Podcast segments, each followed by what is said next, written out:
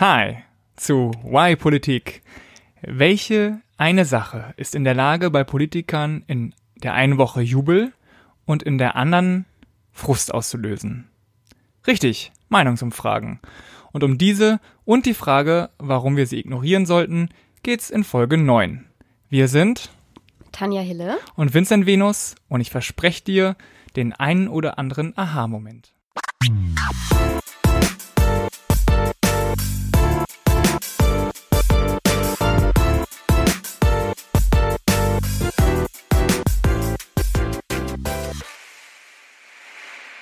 Was haben die US-Wahl, das Brexit-Referendum und die letzte Landtagswahl im Saarland gemeinsam?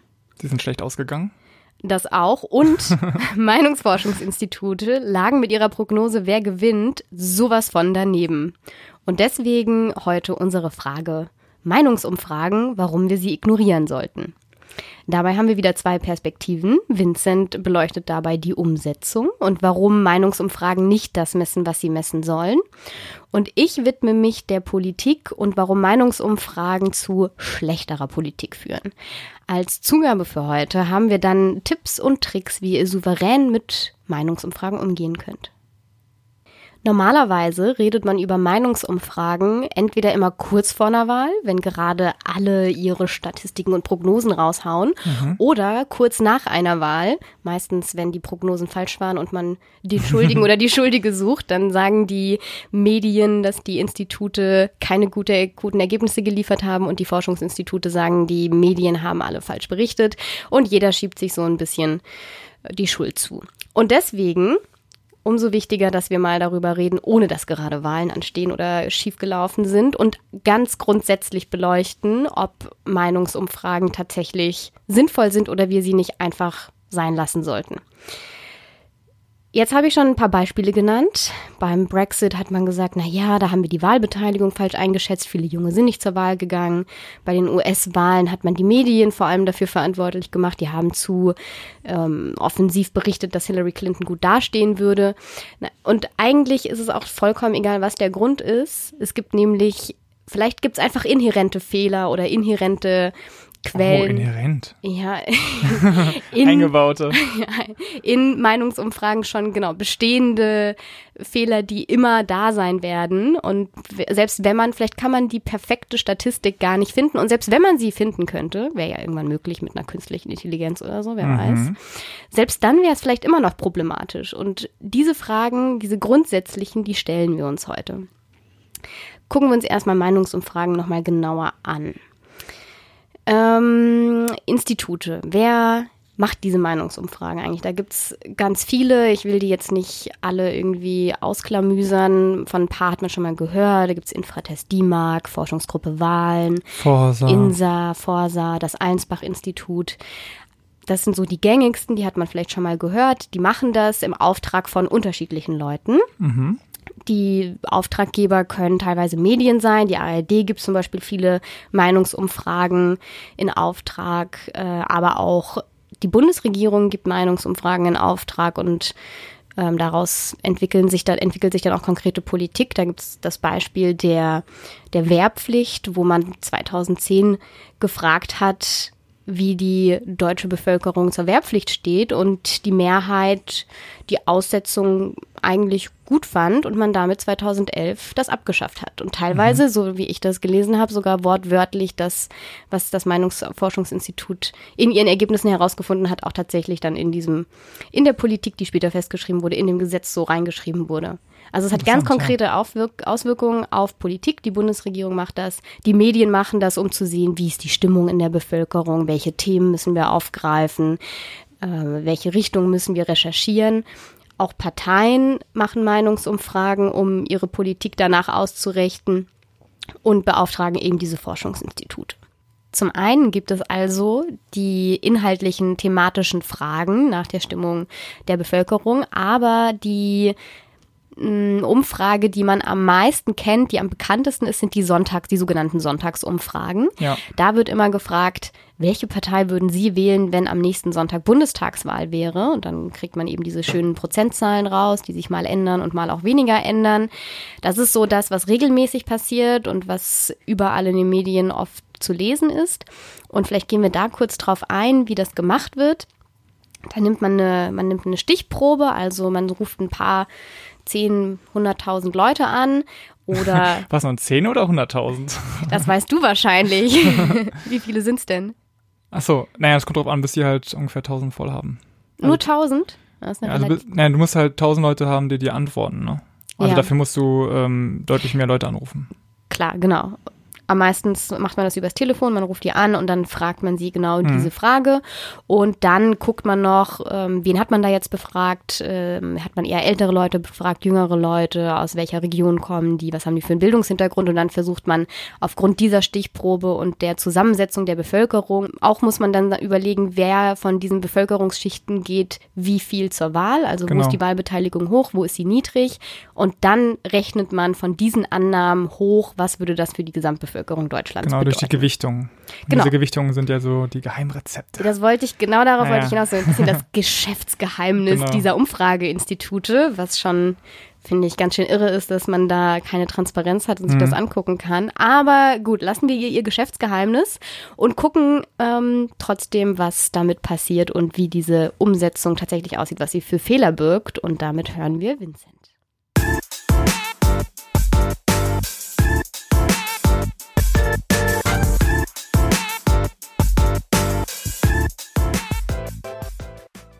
Perspektive 1. Warum Umfragen nicht das messen, was sie messen sollen? Wir können ja erstmal äh, mit den einfachen Antworten darauf äh, beginnen. Es gibt nämlich Umfragen, die taugen einfach nichts.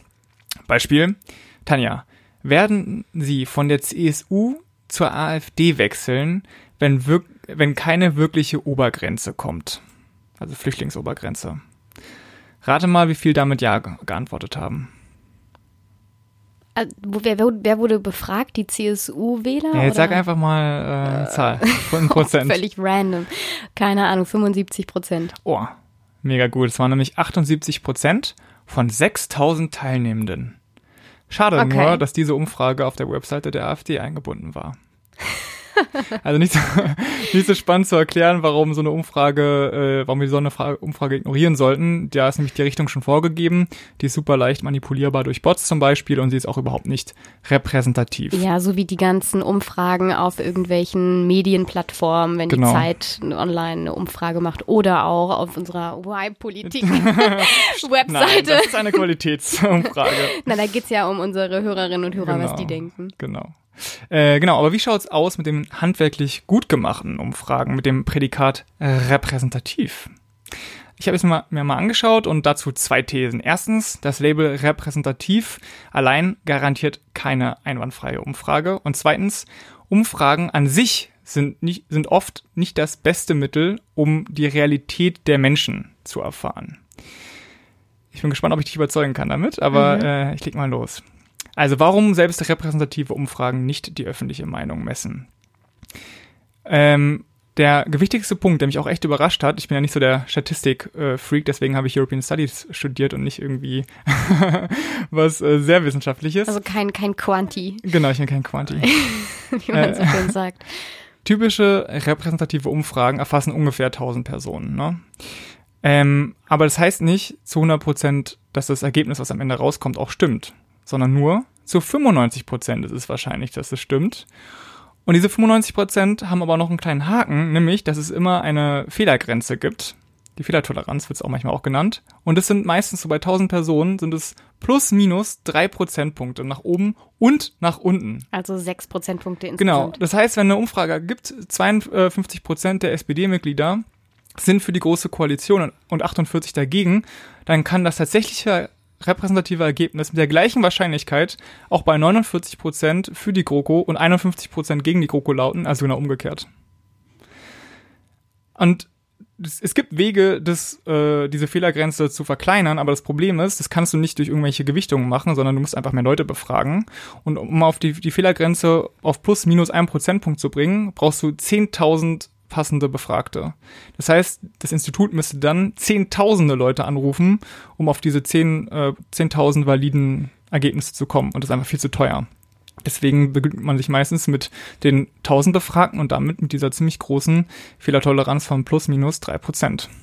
Da gab es ja sogar schon Ansätze, dass man das integriert in so Grafiken von der Süddeutschen Genau. Zeitung letztes Die haben das Jahr. mal gemacht, genau. Dass die, genau, bei diesen ihren Linien- und Balkendiagrammen, wie die Parteien gerade stehen, haben sie dann immer eine, eine Spanne angegeben in der Grafik und im Text anstatt klare Zahlen. Ich weiß gar nicht, ob die das weiterverfolgt haben. Weiß ich auch nicht. Aber genau, letztes Jahr haben, haben die es gemacht und auf jeden Fall sehr, sehr wichtig einfach, um das deutlich zu machen.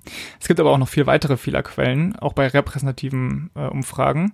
Zum einen ist es so, dass viele Bevölkerungsteile einfach nicht erreicht werden. Einige wollen nicht antworten, das sind oftmals sozial abgehängte, also die Leute, die irgendwie sich von der Gesellschaft schon verabschiedet haben. Äh, einige können nicht, zum Beispiel, weil sie die Sprache gar nicht sprechen. Andere ähm, sind geistig behindert oder so und können deswegen nicht, nicht rangehen. Und dann gibt es auch viele Leute, die einfach schwer erreichbar sind, zum Beispiel Pendler, die immer abends sehr spät ankommen. Oder junge Leute, die halt sehr mobil sind, werden auch sehr schlecht, äh, schlecht erreicht. Oder kein Festnetz haben. Genau, wobei mittlerweile rufen die auch Handynummern Ah, okay. an, aber ähm, Wurdest du schon mal angerufen? ich wurde schon mal angerufen, ja, bei einer Meinungsumfrage, Echt? aber war, äh, ja, es war Festnetz zu Hause, als ich äh, zwischenzeitlich wieder bei meiner Mutter gewohnt habe. Und da war die Frau super froh, dass sie mich erreicht hat, weil ansonsten erreichen sie halt nur ältere Leute oder äh, Hausfrauen, Hausmänner, die eben nicht arbeiten. Und dann haben sie, oh, ja, ein junger Mann, das ist ja super. das zeigt also, genau, du und ich sind schwer zu erreichen. Ja, ich wurde noch nicht angerufen, zumindest weiß ich nichts davon. Ja. Äh, nächstes Problem, die Fragestellung kann nicht neutral sein. Also zum, zum einen die Reihenfolge der Antworten beeinflusst ziemlich, äh, was rauskommt am Ende. Dann gibt es so besetzte Wörter. Also wenn ich jetzt zum Beispiel frage, finden Sie die Systemmedien gut? Ne, ist klar, Mhm. ist nicht neutral. Oder Suggestivfragen. Äh, sag mal, Tanja, bist du eigentlich auch der Meinung, dass Hertha BSC der beste Fußballverein der Welt ist? Fußball. Kann ich dich Puh. nicht mitlocken, ne?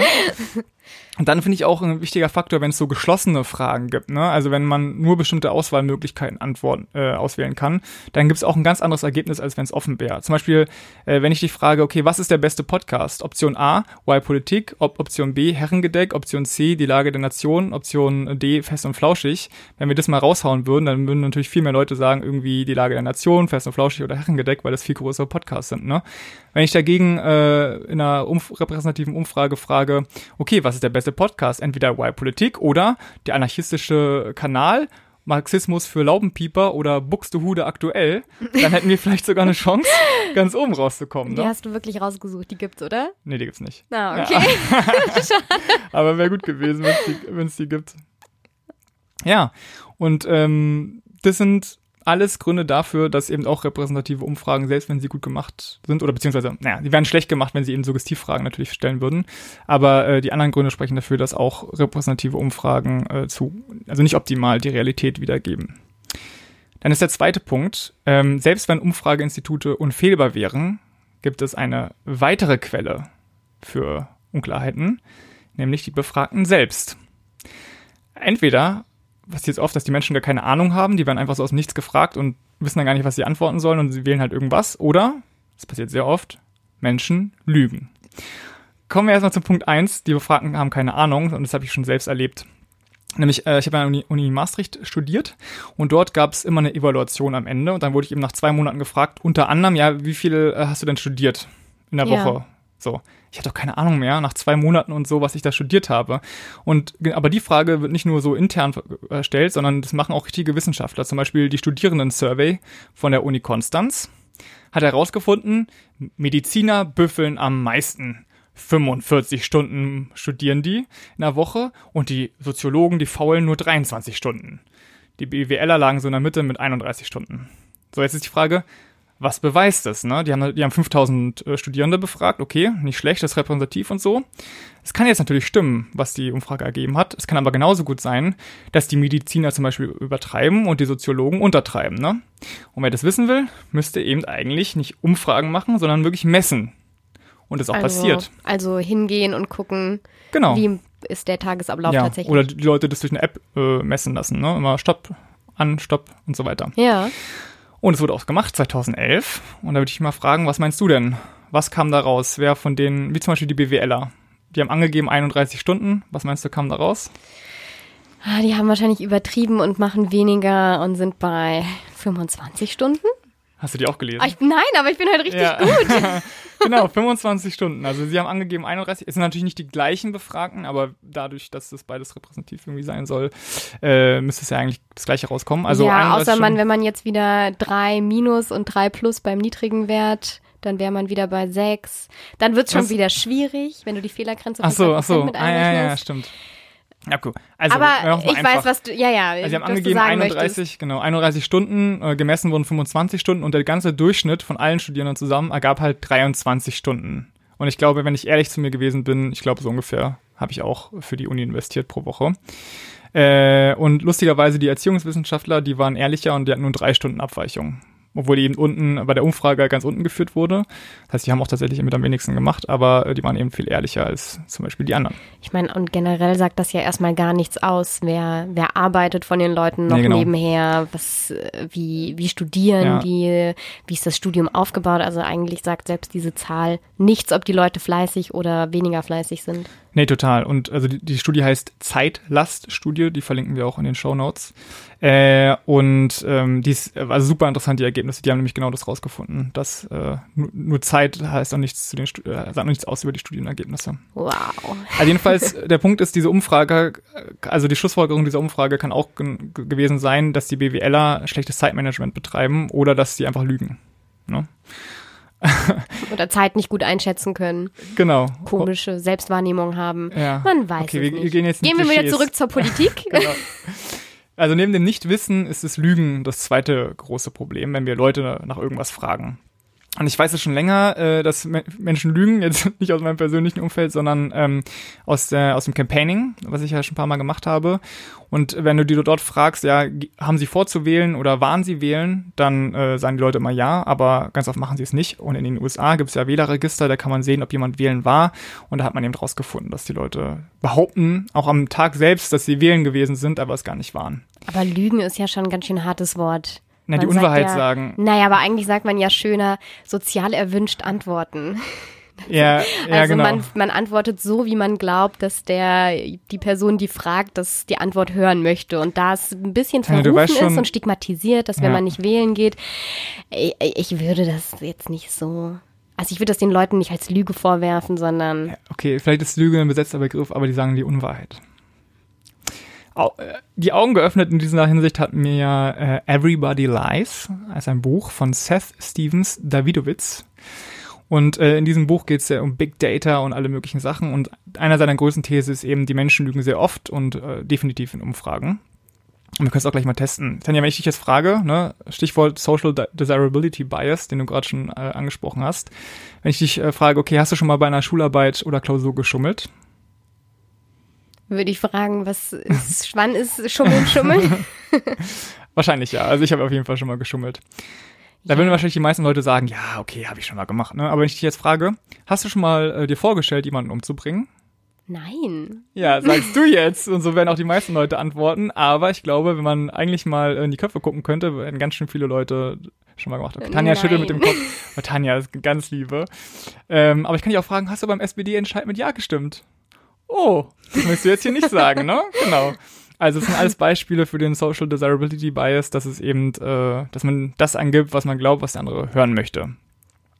Und ich habe es auch schon mal selbst erlebt. Äh, Ich wurde mal befragt von Allensbach und die machen so Umfragen, dass sie wirklich äh, direkt vor dir sitzen. Und habe mich eben eine, eine Frau gefragt und ich musste mich super disziplinieren, dass ich eben wirklich meine spontane Antwort da gebe und nicht das, was ich glaube, was sie hören möchte. Weil sie hat auch mal so mit, mit die Augenbrauen hochgezogen. Und ich dachte, ja, ich, ich bleib dabei. Und so, einfach weil ich äh, quasi die Wahrheit sagen wollte. Und es ist, äh, ist schwierig auf jeden Fall, wenn man befragt wird. Ähm, und nicht nur, weil die Leute eine gewünschte Antwort, also ja, es ist, ist schwierig und die Leute äh, lügen einfach sehr, sehr oft. Also einer meiner Lieblingsbeispiele ist, äh, Profs, Profs an der Uni wurden befragt, ob sie überdurchschnittlich, überdurchschnittliche Leistung bringen Ja. und gesa gesagt haben, ja, haben 90 Prozent der befragten Profs. Also 90 Prozent sind, Sind überdurchschnittlich. Das kann irgendwie nicht sein, ne? Das größte Problem daran ist, dass es keinen, es gibt keinen Grund, warum Leute in einer Umfrage die Wahrheit sagen müssen.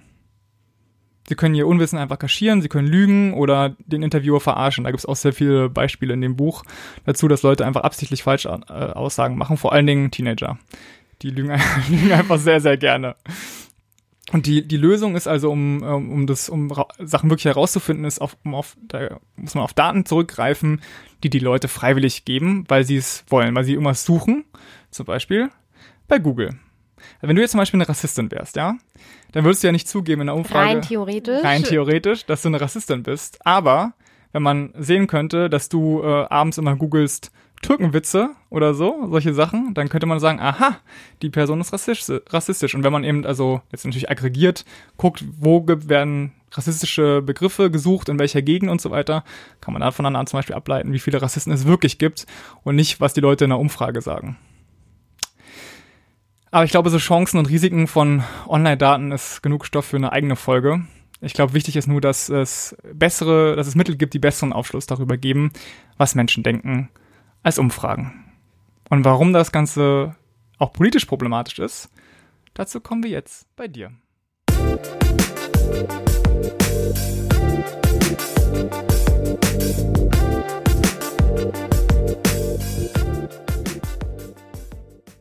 warum Meinungsumfragen zu schlechterer Politik führen. Und es ist völlig egal, wie gut und treffsicher die sind. Am Ende ist es trotzdem hochproblematisch für Politik. Ein Grund ist, weil Daten, diese Umfragen und diese Daten so oft, ich möchte nicht, ja, oder fast immer falsch interpretiert werden oder auf eine bestimmte ja. Weise interpretiert werden, die nicht richtig ist. Da haben wir das schöne Beispiel der US-Präsidentschaftswahl mit äh, Clinton gegen Trump und ähm, die ganzen Medien vorher haben eigentlich alle vorhergesagt, aufgrund der Umfragewerte, dass Hillary Clinton diese Wahl gewinnen wird. Die New York Times hat noch kurz vorher geschrieben, zu 95-prozentiger Wahrscheinlichkeit wird Clinton siegen, weil in allen Umfragen lag sie leicht vorne. Und hast es ja auch mhm. schon gesagt, bei einer repräsentativen Umfrage geht man davon aus, dass es 95 Prozent wahrscheinlich ist. Und am Ende hat sie, wie wir wissen, nicht gewonnen. Und die ganzen Umfrageinstitute, die dann äh, also die natürlich haben die Journalisten gesagt, so die haben schlechte Arbeit gemacht. Die Umfrageinstitute sagen alle, also Meinungsforscherinnen und Meinungsforscher hätten solche Aussagen nie getroffen. Das ist eine ganz falsche Aussage. Ja. Und das ist natürlich so, gut, was macht man jetzt? Auf der einen Seite sollte man vielleicht in den Journalistenschulen die Leute ein, ein bisschen Statistik, besser darauf ABC. vorbereiten, ja. genau, wie interpretiert man Daten richtig? Ähm, am Ende ist es aber äh, schwierig, weil man kann nicht sagen, hier, ich produziere Zahlen und dann gebe ich die Interpretation ab und dann sind alle selbst damit verantwortlich. Also wenn man diese Zahlen in die Welt schickt, dann sind sie halt irgendwie da und dann muss man gucken, was ich meine, bei der AfD sieht man das ja auch, die machen halt aus den Zahlen dann das, was sie gerade wollen und neben das, ja. selbst wenn man die richtigen Zahlen nimmt, kann man sich halt die rausnehmen, die passen und dann stimmt es im Kontext wieder nicht ganz, aber irgendwie ist es ja. halt auch nicht ganz falsch.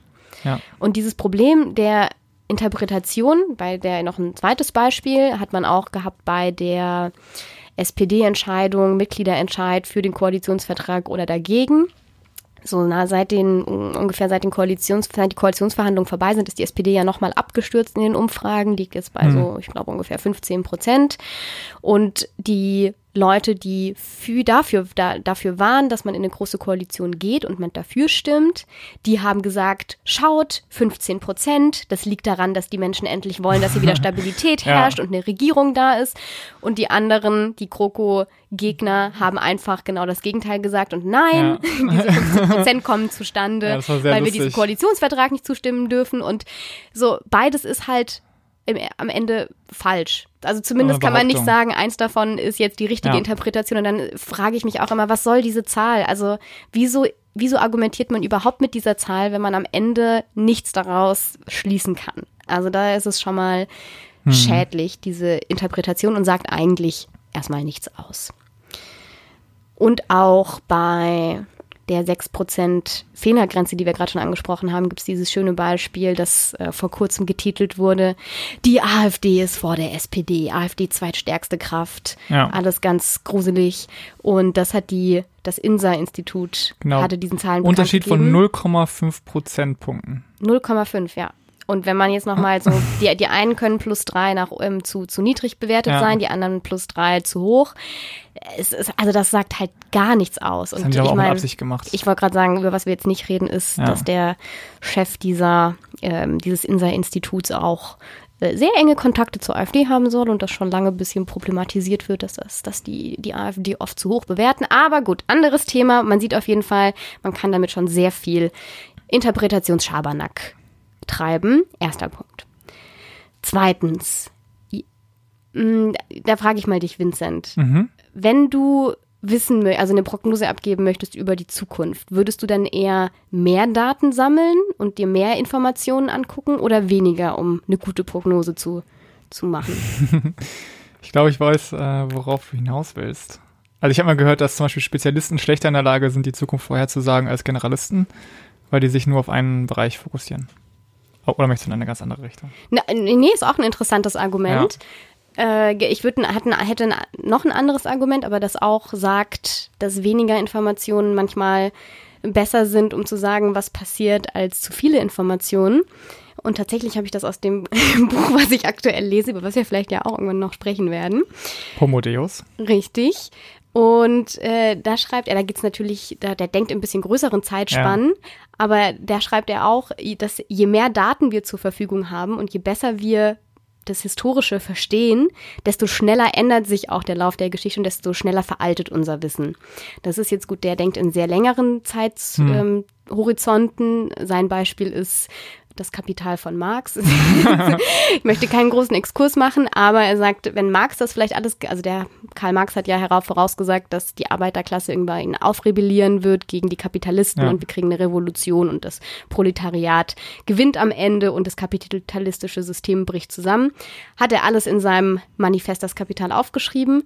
Aber auch Kapitalisten können lesen und vielleicht ist es ja kein Zufall, dass relativ danach dann die Bedingungen besser wurden, man der Arbeiterklasse ein Wahlrecht ja. gegeben hat und sie so vielleicht befriedet hat. Wer weiß, vielleicht wäre die Geschichte ganz anders ausgegangen, hätte man diese Informationen nicht gehabt. Aber das ist ja eigentlich ein Argument dafür, dass äh, Umfragen auch einen Einfluss haben können.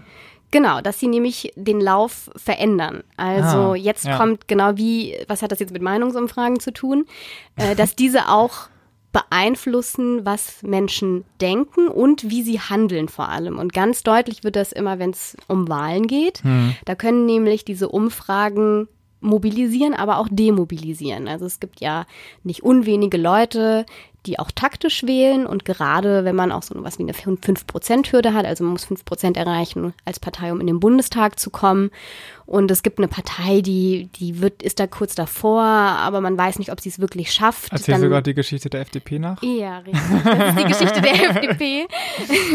dann ähm, tendieren mehr Leute dazu, die vielleicht noch unschlüssig sind ja. ähm, oder auch ähm, eben Wechselwähler sind, dazu diese Partei eher zu wählen, die FDP eher zu wählen, wenn es kritisch ist, aber wenn es klar ist, ah ja klar, die kommt über die 5%-Hürde, alle Prognosen sagen das, dann will man vielleicht eher bei kann die Union wählen, weil man mhm. möchte eine schwarz-gelbe Regierung haben und dann mit einer starken CDU und die FDP wird es eh schaffen und nachher schafft sie es nicht und ähm, dann hat man gar nicht das, was man wollte. Ja, bei den Piraten äh, 2009, glaube ich, in den Wahlen hier in Berlin war es auch so, die waren so um die 5%-Hürde und viele Leute anscheinend wollten halt unbedingt, dass die es schaffen und dann hatten die am Ende 9% aus dem ja. Nichts. Ja. Das war, das war glaube ich, der gleiche Effekt. Ja, bei Brexit war es, sagt man, ähnliches. Äh, dadurch, dass man die ganze Zeit davon ausgegangen ist, natürlich wird die EU, äh, die Großbritannien in der EU verbleiben und die Leute werden dafür stimmen, sind viele der Wahl einfach ferngeblieben mhm. oder haben sogar gesagt, naja, eigentlich würde ich gerne, dass die Großbritannien in der EU bleibt, aber ich möchte der Regierung einen Denkzettel verpassen. Deswegen soll das Ergebnis der Brexit-Befürworter relativ hoch sein. Und wenn das bei 40 Prozent ist, sagt das halt was anderes aus, als wenn es ja. bei 20 Prozent ist und haben dann sogar möglicherweise gegen ihre Überzeugung ähm, dafür gestimmt, obwohl sie das gar nicht wollten, einfach weil die Prognosen gesagt haben, das wird eh nicht passieren. Ja. Und das ist natürlich dramatisch für politische Entwicklungen, wenn solche Sachen eben eigentlich weniger die Meinung erforschen und darstellen, sondern viel, viel mehr Meinung krass beeinflussen. Ja. Und Meinung machen. Ich glaube, in einigen Ländern, in Frankreich, glaube ich, ja, sind es auch verboten, ne? Also zwei Wochen zwei vor Wochen der vorher. Wahl. Finde ich auch richtig gut. Es gab, ähm, ich glaube, in Deutschland hatten, gab es auch eine, ich bin mir nicht sicher, ich glaube, es gab ein Medium, die haben auch das sich selbst auferlegt, dass sie das nicht machen, aber es gibt halt jetzt noch keinen. Ja, das hilft aber nicht, wenn alle anderen das machen, ne? Ja, das stimmt. Dann gibt es noch den Effekt, dass man auch zu oft zu den Siegern gehören möchte. Wer kennt das nicht? Vincent? FC Bayern-Fans kennen das. Äh, man möchte auf der Seite sein, die am Ende gewinnt. Und dann ist, deswegen ist es tatsächlich oft so, dass Parteien, die eben jetzt nicht so aussehen, als hätten sie eine Chance zu gewinnen und an die Regierung zu kommen oder Kanzler, mögliche Kanzlerkandidaten und Kandidatinnen, die nicht an die Regierung kommen wollen, die haben dann auch ein schlechtes Standing, für die ja. möchte man dann auch nicht unbedingt sein, man möchte das nicht öffentlich sagen. Man Wenn, will nicht für jemanden sein, der unter Sonstiges läuft, ne? Das sowieso nicht. Aber auch man findet vielleicht den Gegenkandidaten dann auch gar nicht mehr so gut.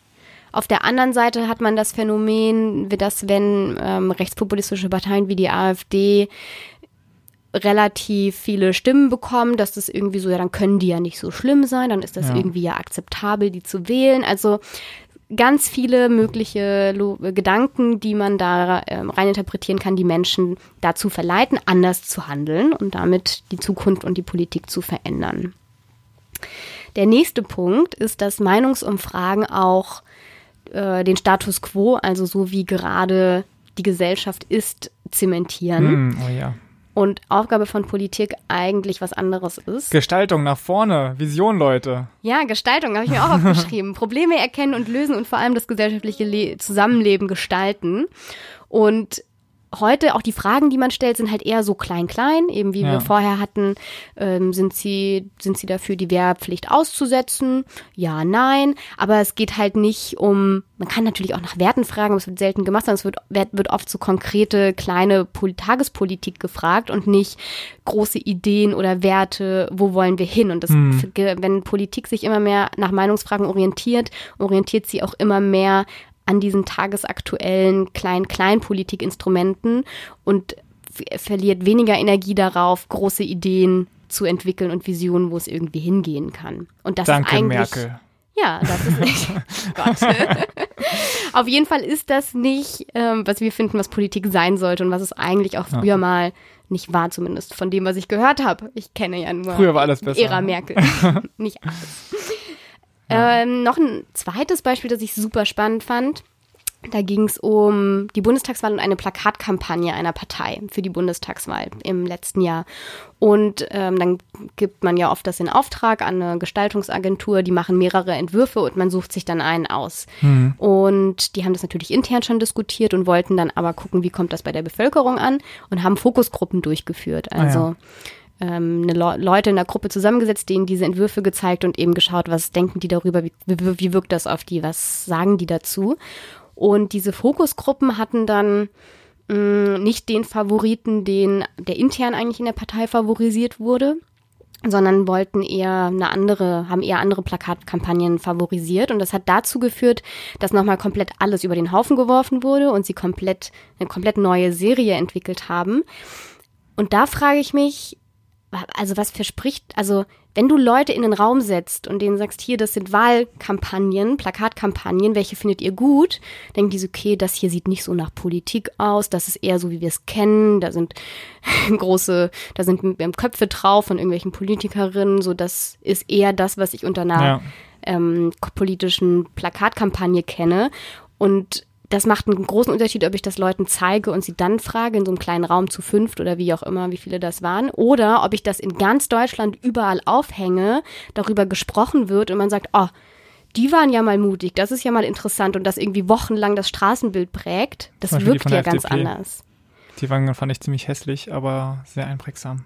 Also diese bunten, gelb. Äh ja, man kann ja meinen dazu, was man will, aber äh, wie, also es hat eine optische Wirkung. Also du, die, die Leute orientieren sich ja immer an dem, was sie schon kennen. Und wenn du Leute fragst, wie wirkt diese, diesen Bundestag, dieses Bundestagsplakat, orientieren sie sich an dem, was sie davor schon gesehen mhm. haben. Und alles andere ist irgendwie erstmal komisch. Ja. Komisch, ja. Und ähm, dann zementierst du damit ja auch das, was eben aktuell schon Status quo ist und gehst nicht darüber hinaus und orientierst dich daran. Und jetzt mein letzter Punkt, Politik wird dadurch ähm, entpolitisiert, wenn Umfragen immer wichtiger werden als, als Inhalte, gerade vor der Wahl, wo es dann eben darum geht, wer liegt gerade vorne und nicht mhm. darum, wer profiliert sich gerade eigentlich mit welchem Thema und wer hat welche Ideen. Da gibt's für dieses schöne Wort Horse Race Journalism. Ja. Also Pferde. Pferderennenjournalismus, dass man eben immer darauf guckt, wer ist gerade vorne, wer überholt, wer, wer liegt zurück, wer hat noch die Chance, irgendwen einzuholen und das so ein bisschen Sportberichte. Wir haben es heute auch mit Sport, Ja. diesmal Pferderennen. Äh, Sportberichtung, Sportberichterstattung ist über Politik, die aber nichts mit Politik, also Politik ist nicht, wer hat gerade wie viel Prozent, sondern was für Ideen haben, die Gesellschaft zu, zu gestalten. Und de- deswegen sind diese Umfragen, äh, bieten die die große Gefahr, dass wir Politik entpolitisieren, was man, glaube ich, auch in der Vergangenheit schon leider sehr gut Hm. sehen kann. Cool. Ich würde sagen, es ist Zeit für unser Zwischenfazit. genau. Das Zwischenfazit unserer Folge. Meine zwei Punkte zu Perspektive 1, warum Umfragen nicht das messen, was sie messen sollen. Erstens, selbst gute repräsentative Umfragen sind nicht ganz genau. Sie können nie genau die Meinung, die Realität der Leute herausfinden. Gute Institute arbeiten zwar gegen Fehlerquellen an, gewichten, machen einen Mix von Befragungsarten, verändern die Reihenfolge, die Wortwahl und so weiter, aber selbst wenn sie alles richtig machen, gibt es immer noch die mathematische Ungenauigkeit von plus minus drei Prozentpunkten zum Beispiel bei 1000 Befragten. Punkt zwei: Umfragen sind in vielen Situationen nicht der richtige Weg, nicht das richtige Mittel, um die Realität einzufangen. Zum einen haben Menschen, Menschen oft keine Ahnung einfach, wenn sie jetzt spontan gefragt werden, und zum anderen lügen Menschen systematisch. Oder wie Tanja sagen würde, sie sagen manchmal auch die Unwahrheit oder Sie antworten sozial Schummeln. erwünscht. genau. Das würde ich sagen. Ja, und ähm, der Einfluss auf Politik ist gefährlich, weil sie falsch interpretiert werden können oder unterschiedlich interpretiert werden können, weil sie das Handeln von Wählerinnen und Wählern massiv beeinflussen. Sie zementieren den Status quo und entpolitisieren somit Politik. Und das ist ein allgemeines Phänomen, man könnte fast schon sagen, das ist ein Fetisch, das ein Fetisch in der Politik, dass man auf Zahlen guckt. Ja. Also das hat nie, nicht nur nicht nur Meinungsforschung, sondern auch das Bruttoinlandsprodukt als die Zahl, die sagt, ob es uns gut geht oder nicht, oder die Armutsstatistik, die sagt, wie gut es der Welt geht, Human Development Indexes, Nachhaltigkeitsindikatoren, was weiß ich, was es da alles Ja, alles wird gibt. quantifiziert.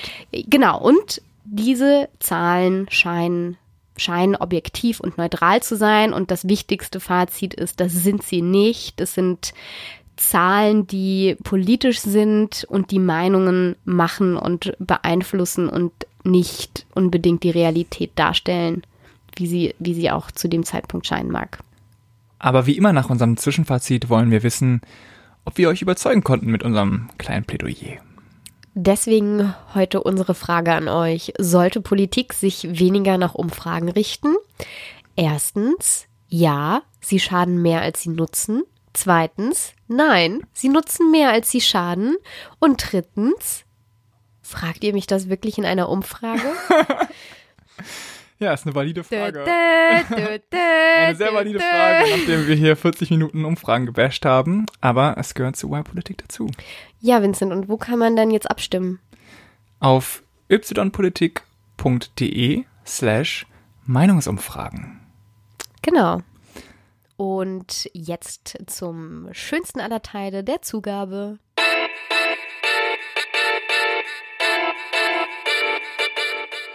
Zwei Punkte für euch. A. Wie kann man souverän mit Umfragen umgehen?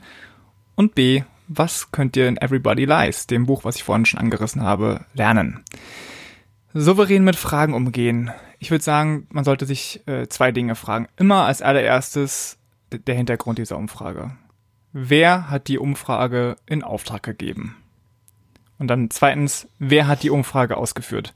Ist ein seriöses Institut, irgendwie Infra des DIMAP oder so, den kann man schon relativ vertrauen, dass sie das irgendwie ordentlich machen.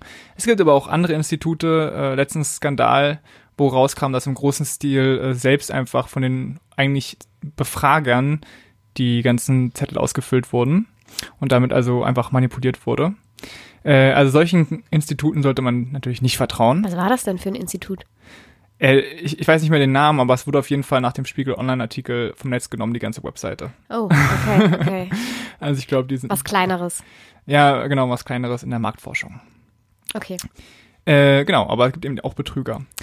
Äh, Punkt zwei, das Kleingedruckte lesen. Wie groß ist die Fehlergrenze? Liegen die Antworten weit genug auseinander, dass man wirklich sagen kann, okay, hier gibt's eine klare Tendenz oder es ist so knapp, dass man gar nichts daraus äh, ziehen kann? Und äh, wie lautete zum Beispiel die Frage? War es neutral formuliert? Und wie viele Leute wurden befragt? Wenn es nur 500 Leute sind, dann ist es wahrscheinlich nicht repräsentativ waren es 1000 Leute, okay, dann ist es für die Gesamtheit repräsentativ, aber dann kann man daraus nicht noch eine Untergruppe nehmen, zum Beispiel die jüngeren Leute oder so, weil von denen wurden dann ja nur noch 100 Leute befragt, dann ist natürlich nicht mehr repräsentativ für die. Also nicht einfach das glauben, was ihr äh, so in der Schlagzeile lest, sondern genau die Dinge angucken. Punkt zwei ist nochmal das Buch, für das ich werben möchte, Everybody Lies, ist wirklich ein äh, super Buch und da gibt's noch ganz viele andere Dinge, äh, stehen da drin, als dass die Leute lügen. Ähm, es fragt zum Beispiel, was taugt Daten, was taugt, was ist Big Data, was kann man daraus ziehen und was eben nicht. Ähm, es beantwortet zum Beispiel, wie rassistisch Amerika wirklich ist und was die geheimen Sexfetische der Amerikaner sind. Ich sag mal so, äh, da kommen schon einige sehr interessante Sachen dabei raus. Und auch ein super interessanter Punkt da drin ist, äh, dass das Internet taugt, ein riesiges Labor zu sein, weil man nämlich die ganze Zeit A- und B-Tests machen kann. Also zwei Dinge einfach nebeneinander laufen kann, zum Beispiel ähm, die Größe eines Buttons ne, oder die Farbe eines Buttons, aber auch ganz grundsätzlichere Dinge. Zum Beispiel ist es ja so, dass viele äh, Online-Magazine verschiedene Überschriften haben, die lassen sie dann für eine Stunde gegeneinander laufen und nehmen dann die Überschrift, die am meisten Klicks generiert hat. Ja. Das kann man aber nicht. auch für die Sozialforschung benutzen. Okay. Ob wir das jetzt gut finden oder nicht, das ich wir ein anderes Mal. Ich finde es auf jeden Fall sehr spannend. Das Buch heißt Everybody Lies und geschrieben hat es Seth Stevens Davidowitz. Den Link dazu findet ihr wieder auf ypolitik.de slash Meinungsumfragen. Danke. Und das war's für heute von uns mit dem Inhalt. Genau, wir müssen aber noch eine wichtige Ankündigung machen. Letzte Folge hatten wir es ja schon äh, angedeutet und es hat wirklich geklappt. Wir sind auf Spotify. Wuhu, ihr also, könnt uns jetzt auch über Spotify hören. Genau, einfach äh, Y-Politik suchen oder auch Politik reicht auch schon und dann findet ihr uns und könnt uns hören. Und generell auch über fast alle anderen Podcasts-Apps, was angenehmer und mobiler ist, als wenn ihr über das über Webseite. unsere Webseite macht. Ja, viele hören uns über die Website, ist natürlich auch cool. Aber ihr habt es viel, viel angenehmer, wenn ihr uns äh, abonniert auf Nah. Bekommt Benachrichtigungen, cool. wenn eine neue Folge online ist. Super cool. Und könnt uns bewerten. Fünf Sterne. okay, danke, dass ihr uns zugehört habt. Äh, wir freuen uns, dass ihr, wenn ihr in zwei Wochen wieder einschaltet. Bis dahin. Tschüss. Tschüss.